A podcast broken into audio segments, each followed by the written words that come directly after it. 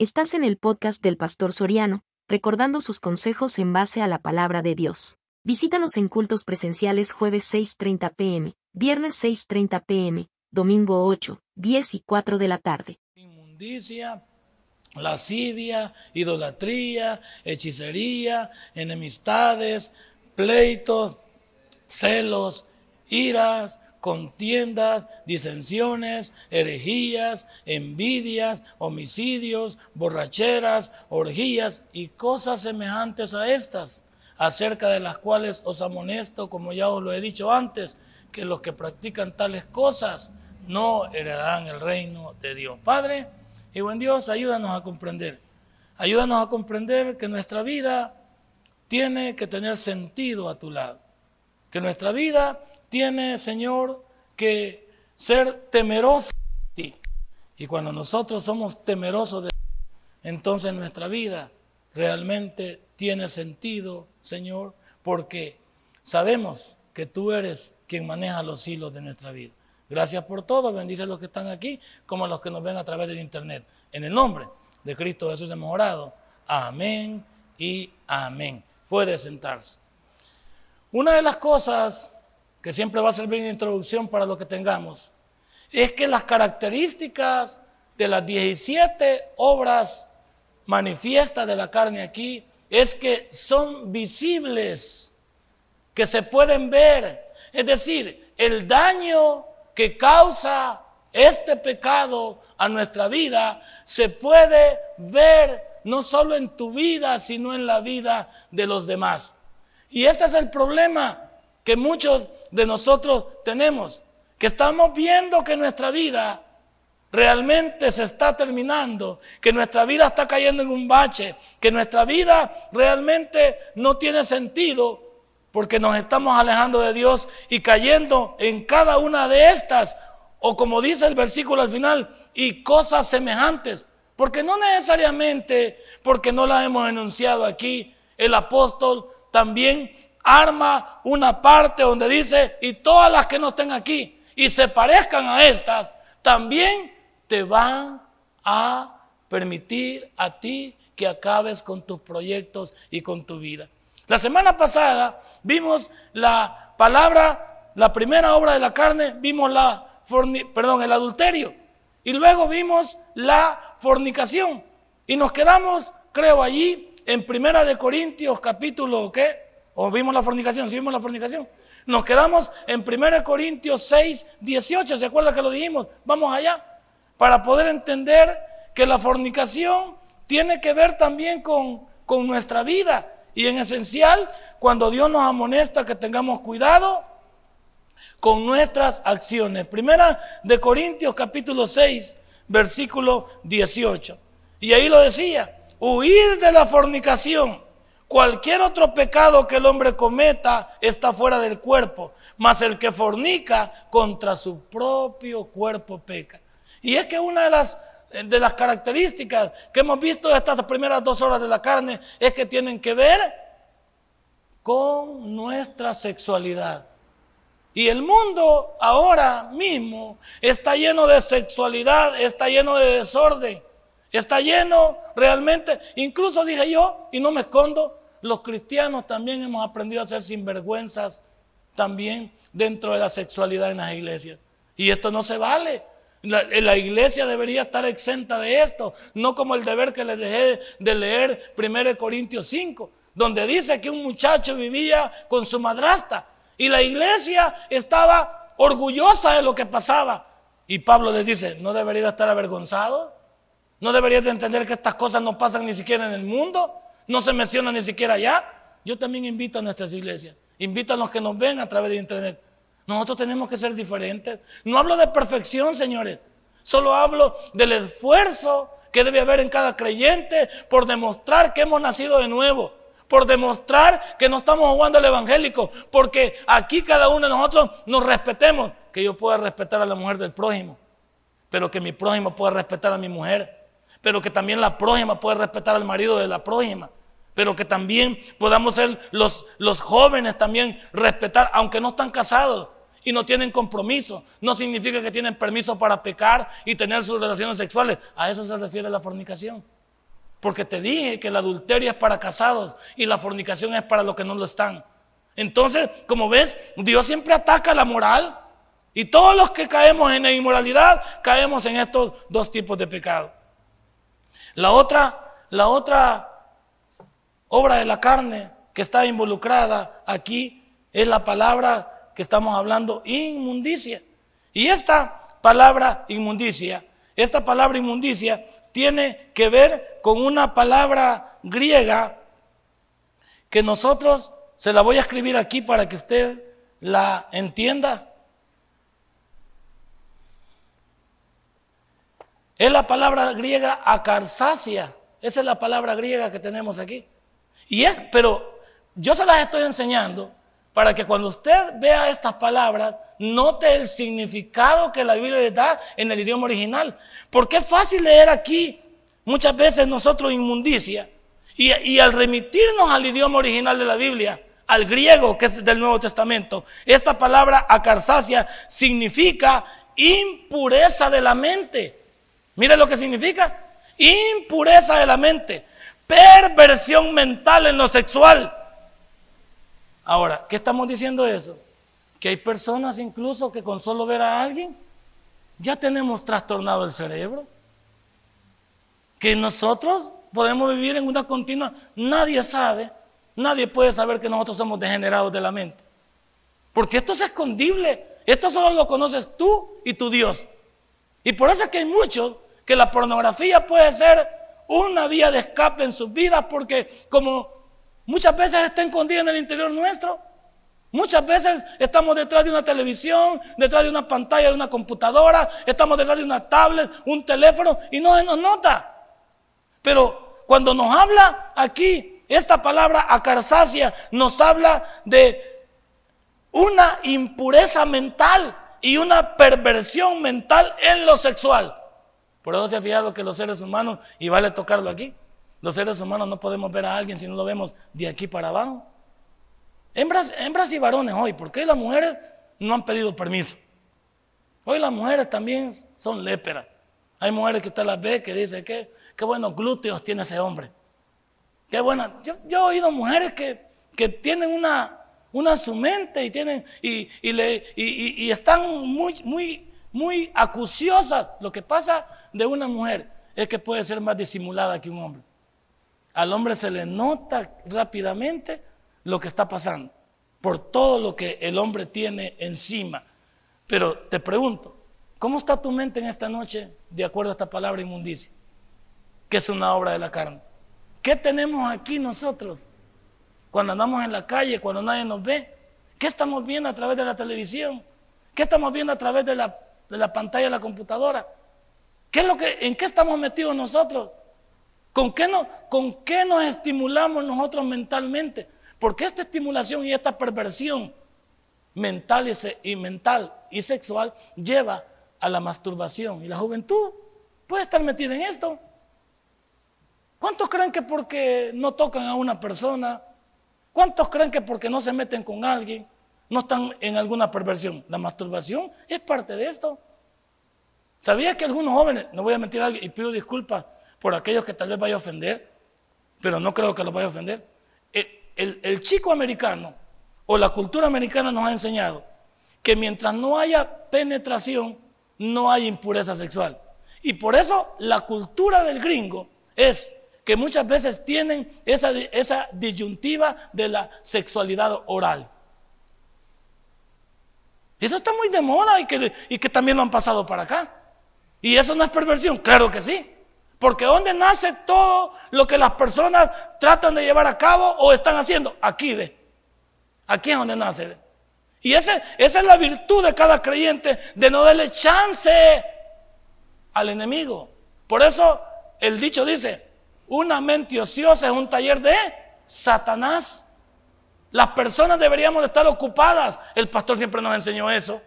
En sus momentos más claves y de enseñanzas buenas del pastor general dice, métase con Dios para tener el mínimo tiempo de estar pensando en otras cosas que lo contaminen.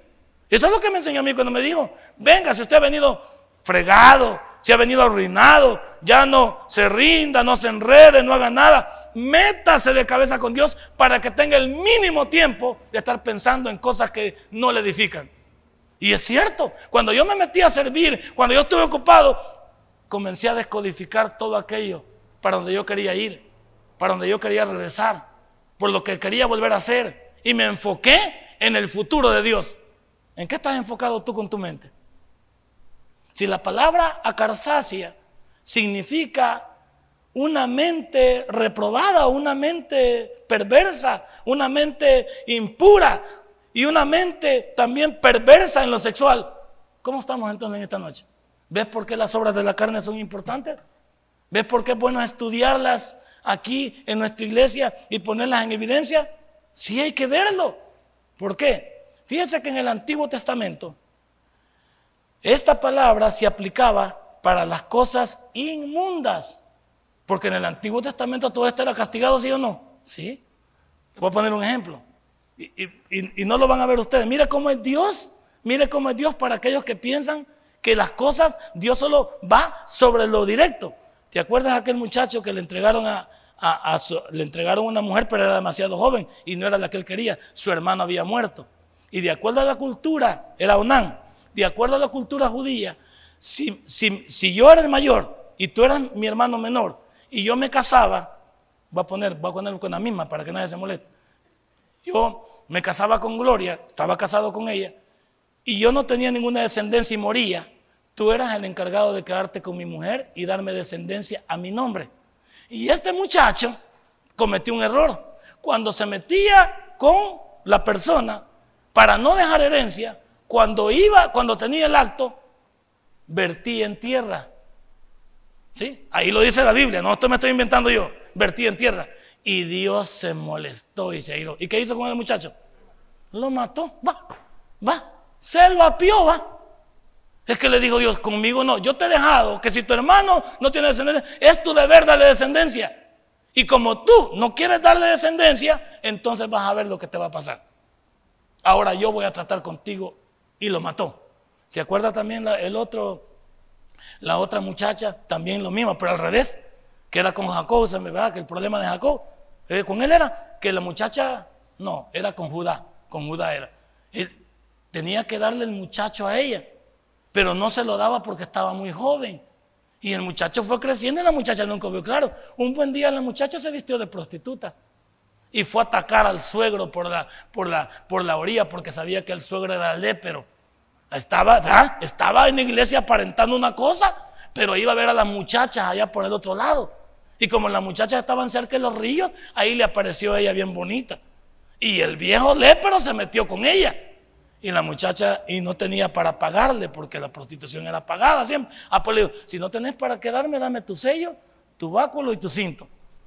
Entonces la muchacha quedó embarazada del, del suegro, quedó embarazada. Y cuando el suegro vio que estaba embarazada, ¿qué dijo?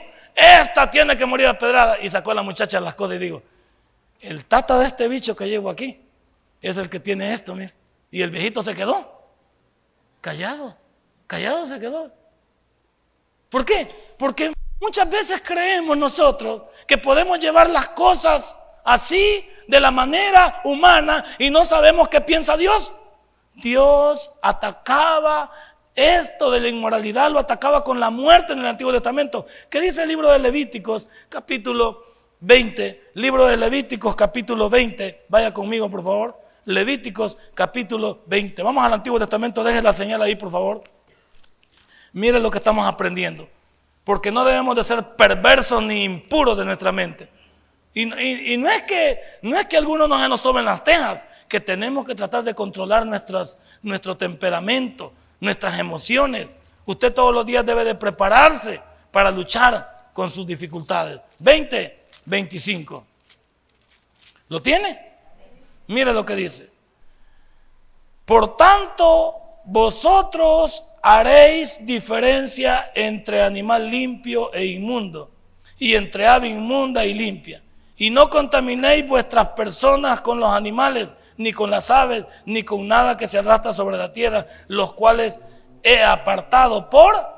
¿Sabe que la bestialidad también es una parte de lo que muchas veces hay hombres, hay personas que tienen sexo con los animales? Si esto no es nuevo. ¿Y, de dónde nace esa perversión? Nace de aquí, de lo mental, ¿ve? ¿De dónde nace que usted se puede meter con un animal? Mujeres que se meten con animales. Y esto se le llama bestialismo. Pero nadie, nadie, y, no, no, no aturremos los ojos aquí. Porque una primera película que yo alcancé a sintonizar cuando esto ya venía, ya venía, eh, ya, ya volía a inmundo, es allá por el año de, creo yo, de 1976 más o menos, que yo vi la primera película pornográfica que vino, donde una mujer tenía relaciones sexuales con un caballo. Bien me acuerdo yo, bien me acuerdo yo. Y lo estoy hablando aquí porque hay, que atacar toda la parte cochina que hay aquí en, todo. ¿Y, ¿Y quiénes se acercan a nuestros hijos? ¿Quiénes se acercan a nuestras esposas? ¿Quiénes se acercan a nuestra familia? No hay que creer que todos están cuerdos. Hay gente que está podrida de la mente. Tiene sus desquicios en la mente. Entonces, esto no es nuevo. Allá había, allá había una película, era una película italiana, que bien me acuerdo yo por la imagen que ponían. En la imagen que ponían era un caballo con una mujer. Y desde allí comenzamos a ver dónde está el desorden. Está en la mente. Y Dios que dice, yo considero todo esto inmundo. Para mí todo lo que, todo lo que huele a podrigo lo considero inmundo. Y Dios, ahora, si tú quieres ser perverso, Dios te va a pegar un empujón para que te hagas pedazos. Ven, te lo voy a demostrar. Romanos capítulo 1. Cuando tú quieres ser un perverso, Dios te va a dar un empujón para que te dejen la torre. Romanos capítulo 1, versículo 24. Cuando lo tengan me dicen fuerte amén, por favor. Estamos estudiando la palabra y todos deben de ser sensatos para tomar esto. No cierren sus ojos, hermano. Por favor, no crea que, que no nos puede pasar. Tenemos que estar alerta, tenemos que saber quiénes son nuestros amigos, quiénes son las personas que se acercan a nuestra familia, para entender también y a otras familias. Romanos 1, 24. ¿Lo tiene? Por lo cual dice, también Dios los entregó a la inmundicia en la concupiscencia de sus corazones. De modo que deshonraron entre sí sus propios cuerpos, ya que cambiaron la verdad de Dios por la mentira, honrando y dando culto a las criaturas antes que el Creador. Ahí está. Y luego, el cual es bendito por los siglos. Amén. Por esto Dios los entregó a pasiones vergonzosas pues aún sus mujeres cambiaron el uso natural. Ah, entonces el lesbianismo ya venía incorporado, pues, no es nuevo. Viene de este Sodoma y Gomorra, por el que es contra la naturaleza. Y de igual modo también los hombres, dejando el uso natural de la mujer, se encendieron en su lascivia unos con otros. Entonces, lo gay o los homosexuales no es nuevo. Estamos hablando del año 68 aquí. Y estamos hablando remitiéndonos allá al Antiguo Testamento. No es nuevo. Nadie se puede asustar cometiendo hechos vergonzosos hombres con hombres y recibiendo en sí mismo la retribución. ¿Por qué dice Ronald ahí? Debido a su extravío. Y como ellos no aprobaron tener en cuenta a Dios, aquí viene Dios, mire, Dios los entregó a una mente reprobada para hacer cosas que no. Ahí está la perversión sexual. Ahí está el, el desorden de la mente. Ahí está que todos los cristianos, hembras, y varones, jóvenes y adultos, ancianos, porque esto no tiene edad. La mente no tiene edad para estar podrida. Por lo tanto, cada uno de nosotros deberíamos de ir bien afinados a la calle. Deberíamos de ir pudorosos a la calle para respetarnos primero a nosotros mismos y luego a las personas que amamos a nuestro cónyuge. Porque no es posible que nosotros también vayamos a la calle y seamos infieles. No somos infieles en el acto mismo, porque no nos lo permiten. Pero con la mente ya pecamos. ¿Qué dijo Jesús? ¿Qué dijo Jesús? Cuando un hombre ve a una mujer y ya la deseó, ¿qué dice? Ya pecó en su corazón. O sea que no necesito el acto sexual. Con solo imaginármelo y con solo estar tramando mi plan, yo ya fui infiel a mi esposa. Y mi esposa ya me fue infiel a mí para que veamos lo que significa las horas de la carne. Es que estos temas casi no se tocan. Y me ha gustado porque al ir al original le sacamos el provecho a la palabra. Le sacamos el mayor lujo, lustre a la palabra. ¿Sabes que Dios es quien, es quien entrega, es quien te entrega a ti y el diablo es quien te remata? De acuerdo a los versículos que acabamos de leer. Dios te entrega una vida reprobada y el diablo te remata, te hace pedazos. Aunque el que decide hacerte pedazo no es primero ni Dios ni el diablo, eres tú con tus decisiones. Soy yo el que decido pecar. Soy yo el que decido pervertirme. Soy yo el que decido hacer las cosas. El diablo no tiene nada que ver. El diablo me remata y Dios me entrega mis pasiones. Porque Dios tiene una voluntad permisiva. Si tú quieres vivir como te da la gana, vive. Si tú quieres hacer lo que te da la gana, hazlo. Pero pagarás las consecuencias. Y eso sabes que como creyente lo tenemos. ¿Ves cómo el hombre aquí descrito se va degradando y va perdiendo su moralidad y cae en el desorden sexual de acuerdo a lo que hemos leído? El hombre, Dios lo creó un ser moral y el hombre se ha convertido en un ser de acuerdo a esto inmoral. ¿Por qué han caído los mayores imperios? Por la inmoralidad. Los imperios no cayeron por otra cosa que no fuera por la inmoralidad, el desorden sexual que viene generado. ¿Por qué tanto, uh, si esto no es nuevo, por qué tantos césares y tantos emperadores y tantos reyes cayeron en la homosexualidad? Porque ya no les bastaban las mujeres, pues. ya, ya no. Sí, Salomón pues, es, una, es una cosa que nos ha dado que pensar. Salomón en el libro que usted dice que, que nada que lo que su carne le pidió, él se limitó. Nos deja pensando. Nada de lo que le pidió. Bueno, este señor, el, hombre más conquistador más grande que ha habido, Alejandro Magno, pues. No la película misma lo saca, pues.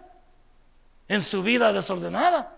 Con un hombre simpático, conquistador, inteligente, el mejor de los, de, los, de los reyes que ha habido sobre la tierra, que a los 33 años había conquistado todo el mundo conocido.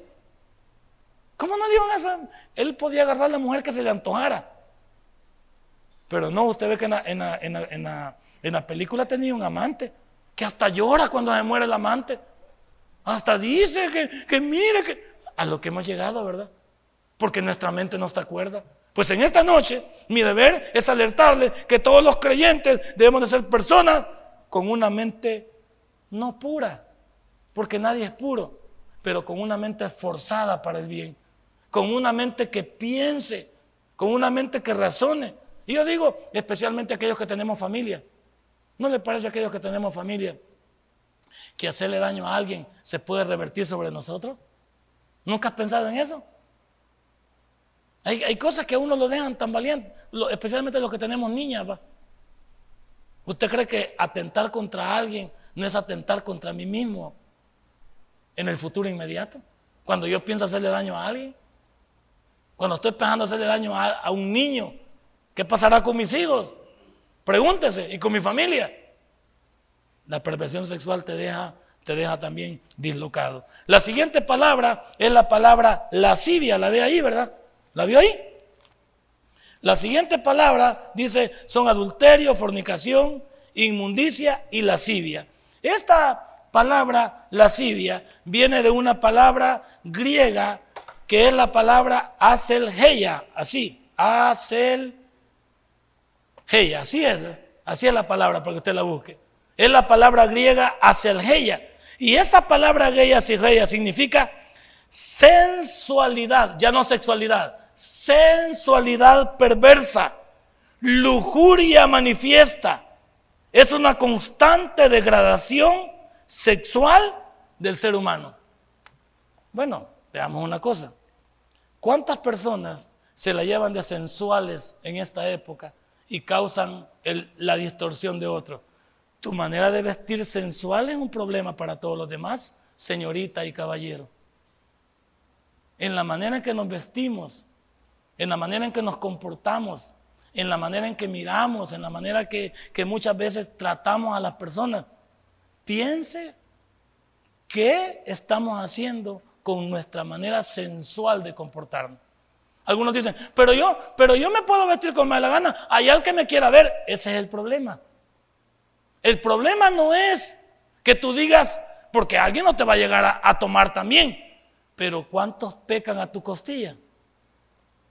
¿Tú crees que si ven a una muchacha en la calle con una licra bien pegada, con una minifalda, crees que no despierta la sensualidad de la persona? No, si tú no, pero ¿cuántos harás caer tú con tu manera de actuar. Eso se refiere a la palabra hacer hey aquí. No se está hablando prácticamente de una palabra que nos está diciendo aquí que significa sensualidad perversa, porque tú sabes lo que estás haciendo. Nadie, nadie aquí no vamos a descubrir América. Cuando usted se, se viste, usted sabe qué trata. Las que se visten así, ¿qué tratan de hacer? Una palabra, llamar la atención. Llamar la atención.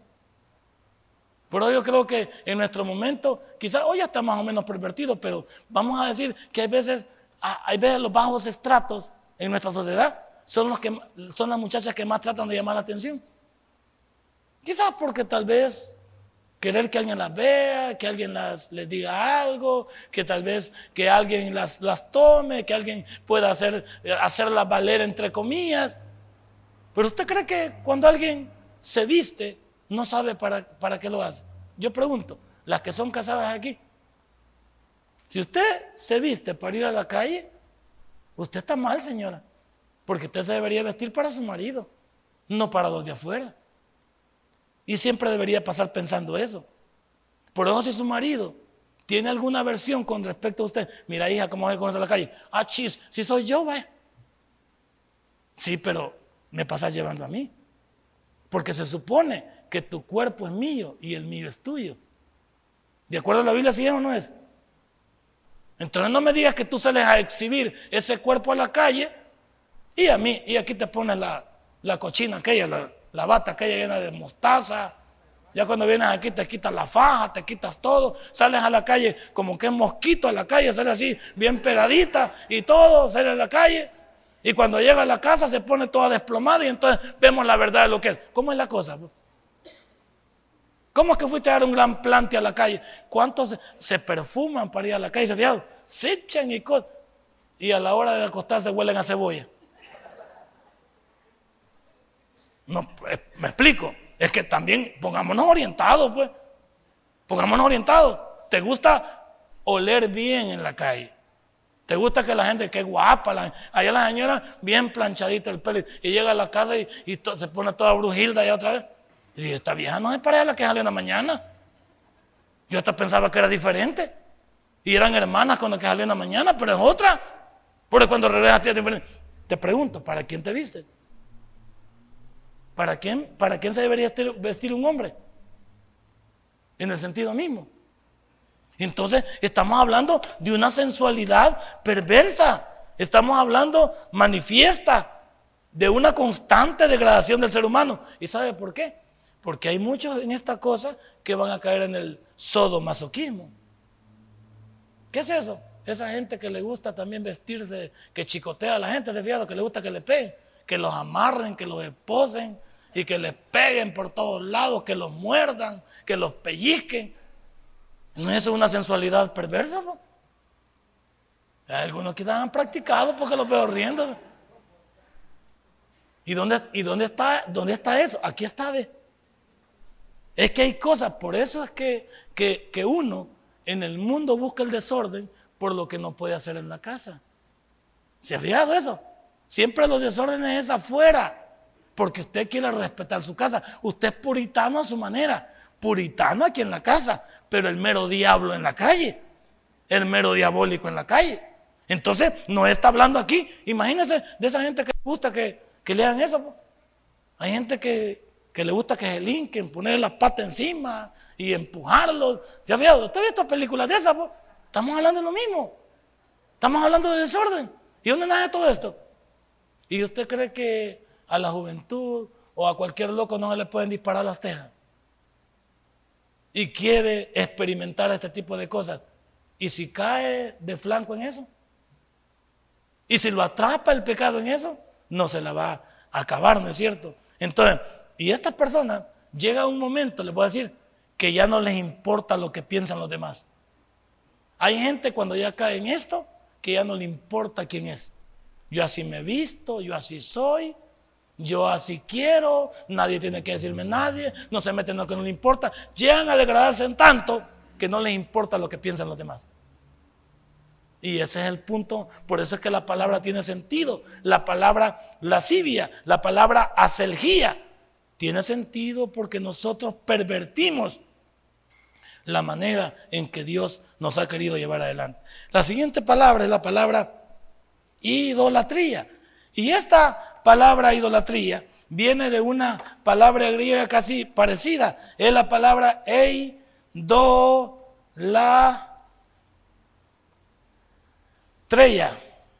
Es la palabra casi parecida, eidolatría. Y esta palabra griega, idolatría, significa adorar o servir o tratar de vivir con un objeto animado o inanimado que no sea el Dios de la Biblia. O sea, este es levantar, levantar ídolos en mi vida que quitan la verdadera adoración a mi Dios. Pero mire, no vamos a hablar aquí de los católicos. No vamos a hablar aquí de las imágenes. Eso está muy, muy visible. ¿Cuántos nosotros tenemos ídolos escondidos en nuestra vida? Que no son necesariamente las imágenes. Esto es, imagínense, objetos animados e inanimados que quitan la verdadera adoración al Dios de la Biblia. ¿Qué es lo que dice el Salmo 115, Salmo 115. Vamos allá, por favor, para que usted lo vea, para poder entender. Salmo 115, versículo 3 en adelante. Nuestro Dios está en los cielos. Todo lo que quiso ha hecho. Los ídolos de ellos son plata y oro, obra de manos de hombres. Tienen boca, manos hablan. Tienen ojos, manos ven. Orejas tienen, manos oyen. Tienen narices, manos huelen. Manos tienen, manos palpan. Tienen pies, manos andan. No hablan con su garganta. Semejantes a ellos son los que hacen. Y cualquiera que confía en. ¿Cuáles ¿Cuáles los ídolos que usted ha levantado en su vida? ¿Cuántos de nosotros hemos levantado nuestros ídolos también en nuestra vida? ¿Qué está ocupando el lugar de Dios en tu vida? De acuerdo a la Biblia, nada puede ocupar el lugar de Dios. Ni mi esposa, por mucho que la ame, ni mis hijos. Nada. Yo, si, amo a Dios, por supuesto que voy a, amar a mi esposa y voy a amar a, a mis hijos. Pero el primer lugar de mi vida es Dios. ¿Cuántos aman más el trabajo que a Dios? ¿Cuántos aman más el dinero que a Dios? ¿Cuántos aman más el poder que a Dios? ¿Cuántos aman, cuántos aman más sus estudios que a Dios? Yo no digo que no se prepare, pero todos los que hemos sacado una carrera, pues también en nuestro tiempo nos ha no fue fácil. Si la mayoría trabajábamos y estudiábamos de noche. Yo me acuerdo que, ¿te acuerdas, Gloria, que yo venía a la UCA? Y iba llegando a la casa a la 28 de abril, en aquel entonces, como a las 9 de la noche. A esa hora iba llegando y entraba a las 6 de la tarde, 5 y media a la UCA, llevando cinco materias, todos los días. ¿Qué, va a decir usted que es más, más difícil hoy que Y antes quitaban la luz. No teníamos adelantos tecnológicos de hoy, computadoras, ni tablets, ni teléfonos. Ay, hubiera dicho, sido un genio. Nada que ver. ¿Qué, qué estudió hoy? Para aquellos hipótesis también que creen que sus estudios les quitan ya muchas veces uno se hace el de los panes. Pero ¿acaso es posible lo que falta en la vida de muchos de nuestros jóvenes y muchas de nuestras familias? Es orden en su familia. Para poder poner cada cosa en su lugar. Lo mismo en la familia, pues. En nuestra familia. Las cosas de llevar a cabo en nuestra familia. ¿Acaso no podemos tener un, un orden en nuestra familia? Y la palabra e idolatría significa adorar, servir o tratar de vivir con un objeto animado o inanimado que no sea el Dios de la Biblia. Por eso te pregunté, obra manifiesta de la carne, ¿quién ocupa el primer lugar en mi vida? ¿Por qué algunas veces usted deja de venir al culto? No, yo no lo quiero llevar al extremo, quiero que usted lo piense. No lo quiero llevar yo al extremo, usted piénselo. ¿Qué es lo que no le permite a usted adorar a su Dios? ¿Qué es lo que no le permite a usted congregarse regularmente? ¿Qué no le permite leer su Biblia? ¿Qué no le permite servirle a Dios? ¿Qué no le permite a usted avanzar en su vida espiritual? ¿Qué no le permite? Usted tiene la contestación. La siguiente palabra es la, la palabra hechicería, Eva. Es la palabra hechicería. Y esta palabra hechicería, me gusta la palabra porque viene de una palabra que todos conocemos en la actualidad. Es la palabra farmaqueia. Esta palabra farmaqueia, que se escribe así con K, esta palabra farmaqueia tiene la cualidad de que significa drogas o uso de las drogas de manera incorrecta. Porque de aquí viene la palabra farmacia o farmacéutico. Y usted sabe que las drogas hoy en día, nosotros le llamamos medicina o antídoto, pero son drogas reguladas, como dijo usted por la FDA. Son drogas reguladas. Todo esto, todo lo que usted le da son drogas. Solamente que son reguladas con el propósito de atacar alguna situación por la que usted esté pasando. El problema es que el uso desmedido de fármacos le causa a usted también un desorden en su vida. Porque yo he escuchado, no sé si el doctor puede corregirme, yo he escuchado que los psicólogos y los psiquiatras también medican a las personas y les dan cierta dosis. Y cuando ven que no son controlables, aumentan o decrecen la dosis. Pero lo que hacen es que la persona sea dependiente de ese fármaco. En la medida que la persona automáticamente aquí en la mente ya no puede vivir sin ese fármaco porque el fármaco llega a controlarlo. Pero yo no me quiero extender en esto. Lo que yo quiero tocar aquí es que esas drogas, de acuerdo a la vida, son drogas que pueden ser utilizadas para lo bueno o para lo malo. ¿La medicina lo usa para lo bueno? Sí. Pero la maldad lo usa para lo malo, porque ¿cuántos están metidos con las anfetaminas y todo, todo el problema que hay en el desorden del mundo exterior? Y, ese no es el verdadero problema que yo quiero enfocar aquí. Cuando las drogas se usan de manera negativa, hacen a la persona autodependiente, porque algunos incluso no pueden dormir si no toman una pastilla. ¿Y quién se le dicta eso? Le voy a dar un ejemplo. Mi esposa me ha contado eso también y, creo que en el doctor, en el doctor este, este House sale esa, esa, esa parte donde viene un señor que está bien, bien irritado y, que dice, y viene el doctor House y va con una moneda, saca unas pastillitas de dulce, la saca del volado aquel. Y cuando viene, dice que de la farmacia viene la receta. Y el, joven se las toma y le caen bien, el dulce. No le, no, no, para lo que traía, como él tiene la fe en la pastilla, le cae bien. A los días regresa por la misma pastilla. ¿Y qué hace el doctor House? Ir a volver a sacar otro, otro poco de dulces para dárselo. ¿Dónde está el problema entonces? Aquí está. Porque hay cosas que usted las llama, hay enfermedades que usted las llama. ¿Se ha fijado cuando algo le, pasa a usted? Usted debe controlar su mente.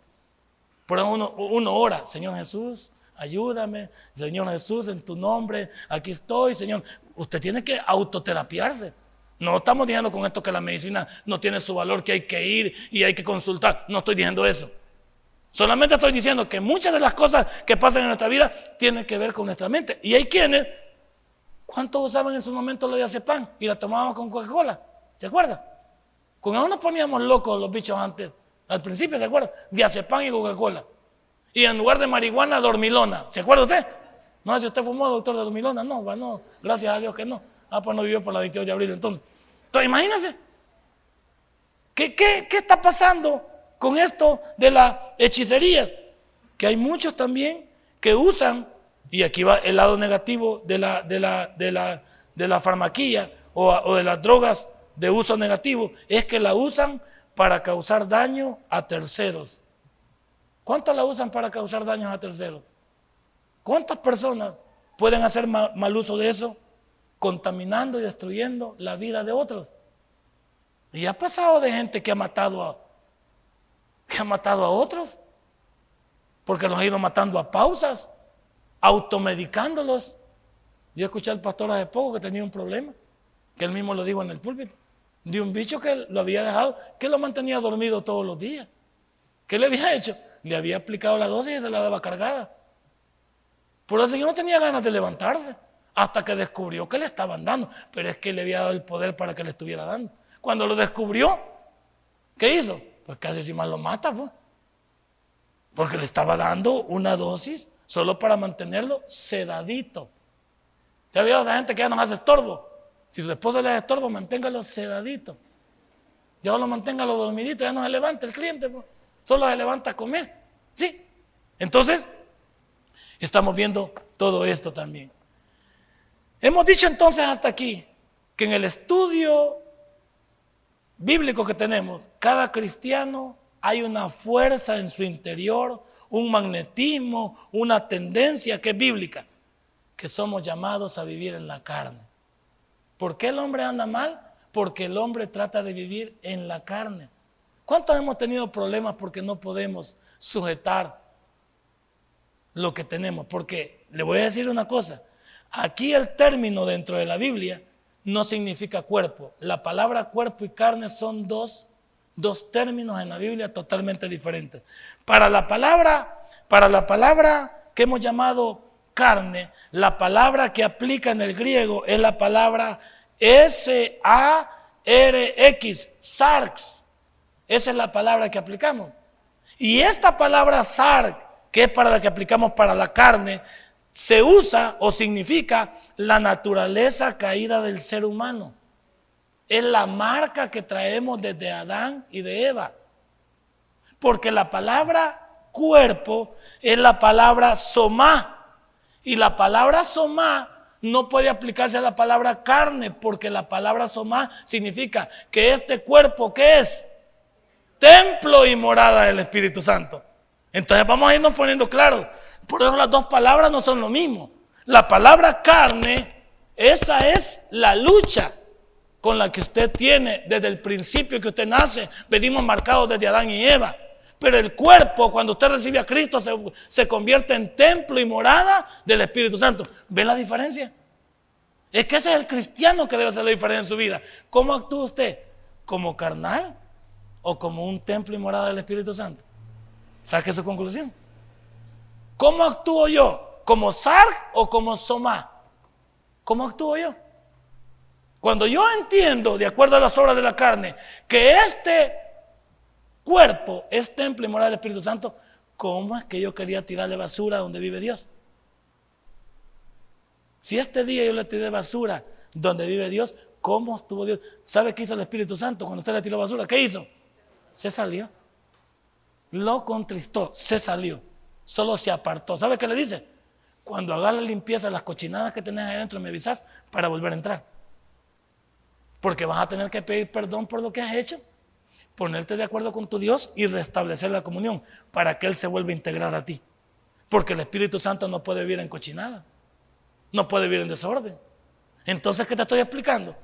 ¿Eres tú carnal o eres tú un templo y una morada del Espíritu Santo? Los dos términos son totalmente diferentes. Esta noche, esta noche cada uno de nosotros debe de entender esto. ¿Para qué?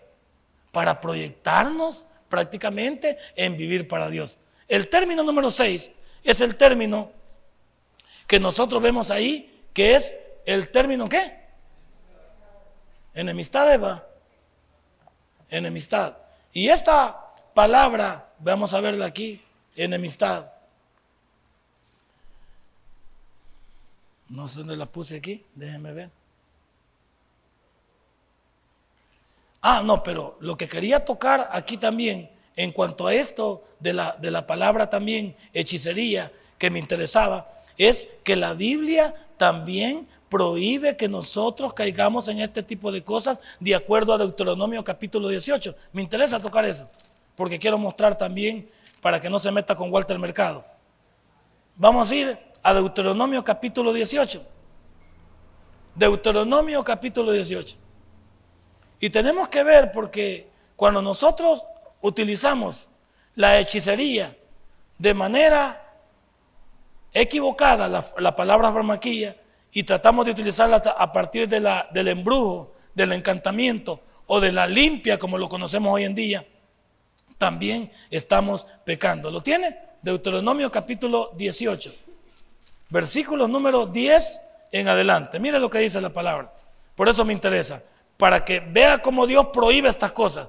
Dice, no se ha hallado en ti quien haga pasar a su hijo o a su hija por el fuego, ni quien practique adivinación, ni agorero, ni sortílego, ni hechicero, ni encantador, ni adivino, ni mago, ni quien, ha, ni quien consulte a los muertos. Porque es abominación para con Jehová cualquiera que hace estas cosas, y por estas abominaciones Jehová tu Dios echa estas naciones delante de ti. Perfecto serás delante de Jehová tu Dios. ¿Qué nos está diciendo Dios ahí? Que Él hace énfasis en que nosotros no nos parecemos al mundo. Que cuando nosotros venimos y algo pasa en nuestra vida y acudimos al mundo para que nos ayude y lo dejamos a Él, entonces nosotros estamos abandonando su voluntad. Lo que los doctores hacen es perfecto. Usted no está inhabilitado para ir a la medicina. Pero ¿a quién debe de correr primero? Para que Dios le permita ir al médico y que el médico pueda certificar, primero, si usted está enfermo, ¿por qué se debe orar? Y segundo, si usted no tiene nada, que el médico pueda certificar que usted está totalmente sano. La medicina no está peleada con Dios. No estamos peleados con que alguien pueda llevar al niño al médico si hay que consultar con el médico para ver qué tiene el niño. Porque también por estar siempre de nuestra manera irracional de pensar o muchas veces religiosa de pensar, decimos, mi Dios lo va a salvar. Sí, pero tal vez Dios tiene otra opción para ti. Entonces Dios dice, cuidado cuando te presenten opciones como las que presenta Deuteronomio 10:13. Dios le prohibió a Israel que cualquiera que hiciera uso de lo oculto estaba condenado a que él le castigara. Usted no debe de acudir a lo oculto. Alguien me preguntaba, voy a, hacer, voy a hacer uso de esto para terminar y dejarlo para la otra semana, palabra por palabra. Alguien me preguntaba y le hacían la pregunta al doctor. Doctor le decía, ¿qué dice usted de la cama Serajén? Va, voy a ir yo, yo lo voy a contestar. Porque la persona me decía, pero es que yo lo preguntaba porque varios han ido y dicen que la cama les, les ayuda con su problema, pero tienen que regresar por otra cosa. El problema es esto, que cuando usted va a la cama Serajén, está dependiendo de qué? De lo que otros le han dicho que surte efecto en su vida, que no está bajo la voluntad de Dios. Entonces el doctor no tiene que certificar eso, porque para el doctor esto cae en engaño. Si, si alguien va donde el doctor, bueno, ¿por qué no? Si le duele la espalda, ¿por qué no va a un quiropráctico? ¿Que sería más saludable o no? Porque es alguien que ha estudiado, es alguien que le puede decir qué pasa, pero que te, que te acuesten en una cama donde unas piedras te pasan caliente y te está dando un tipo masajito. Entonces, la misma mente te está diciendo que la camita te está pasando el milagro pero ¿por qué cuando sales de la cama y llegas a tu casa te sigue doliendo el problema? Es que te emocionaste nada más porque el diablo te da un pedacito de lo que tú quieres. Pero Dios no te ha mandado para la cama Serajén. Dios te dice, si no vas a venir donde mí, ve donde un lugar certificado. Ve donde un médico entonces para que certifique qué tienes, por qué debemos llorar o, que certifique que tú no tienes nada. ¿Cuál es el problema de ir a un médico? No hay ningún problema. Pero ¿por qué ir a de esta gente que es, ¿cómo le llama? ¿Cómo le llama a esta gente que miente? ¿Chantajista? ¿Cómo le llama? Charlatanes, ¿va? ¿Por qué ir donde un charlatán? Porque yo voy con mi foto donde el indio Ticuni cansa, allá para que él me diga que me va a traer a la mujer de regreso.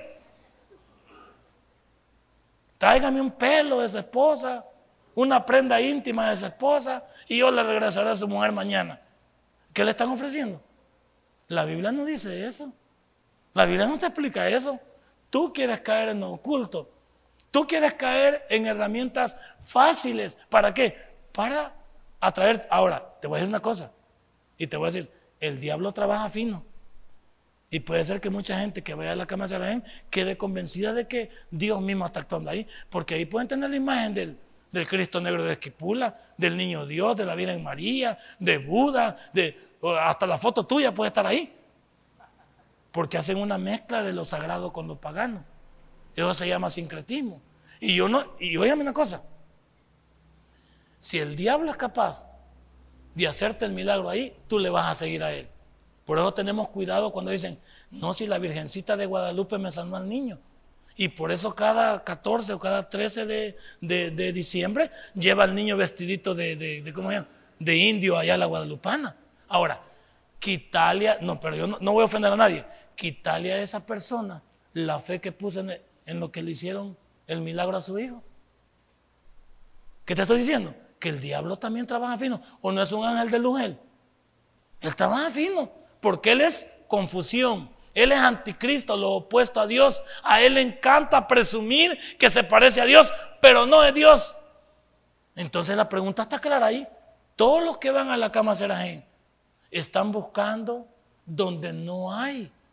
Porque Dios no nos ha mandado ahí. Dios nos ha mandado a Él. Y después de Él nos manda a lo que está certificado por la ciencia y los que tienen un estudio para certificar lo que tú tienes. ¿Con que ellos se pueden equivocar? ¿O no se equivoca el doctor House? Que luego como siete veces abre el cliente y hasta la octava vez le pega la... No sé. Vamos a decir que los, doctores pueden equivocar. Sí, es que ellos trabajan con un diagnóstico. No tienen el 100% de seguridad. Es más, lo van o, o no lo dicen a usted, desnude, ¿dónde le duele? Y lo van tocando. No es que lo van tocando porque es masajista el hombre, no, lo va tocando porque de acuerdo a donde usted le dice que le duele, él asimila el órgano que está ubicado en ese lugar. Pero no quiere decir que no se puede equivocar. Si él trabaja en base a diagnóstico y a experiencia. Pero si ha sido un médico aragán, dejo que nunca estudió, dejo que pasó de noche o le regalaron la nota y no le gusta eh, actualizarse con el libro. Vamos ahí, salimos muertos a los, en un día estamos palmados. Por eso ve que puede haber de todo, pero Dios nos ha dejado ubicados. ¿Qué nos ha dejado? Una mente, ¿ve? Para que usted pueda decir, Señor, yo voy a ir al doctor. Y tú, Señor, me vas a guiar. Y vas a guiar la mente también de Él. Y me vas a permitir conocer qué tengo. Y si no tengo nada, desde ya te doy gracias, Señor, por el milagro que tú has hecho. Porque la medicina puede operar en ti. ¿Quién te ha dicho que no? Entonces, terminemos. Usted no debe de ir a buscar donde no hay. Usted debe depender siempre de Dios. Y si Dios le dice, da ese paso, délo. Porque lo que Dios te dice genera algo en nuestra vida que el pastor nos ha enseñado. Te da paz en el corazón. Cuando tú haces algo de parte de Dios, no hay sobresalto, no hay miedo, no voy a lo inseguro. Cuando Dios me dice algo, hay paz en mi corazón.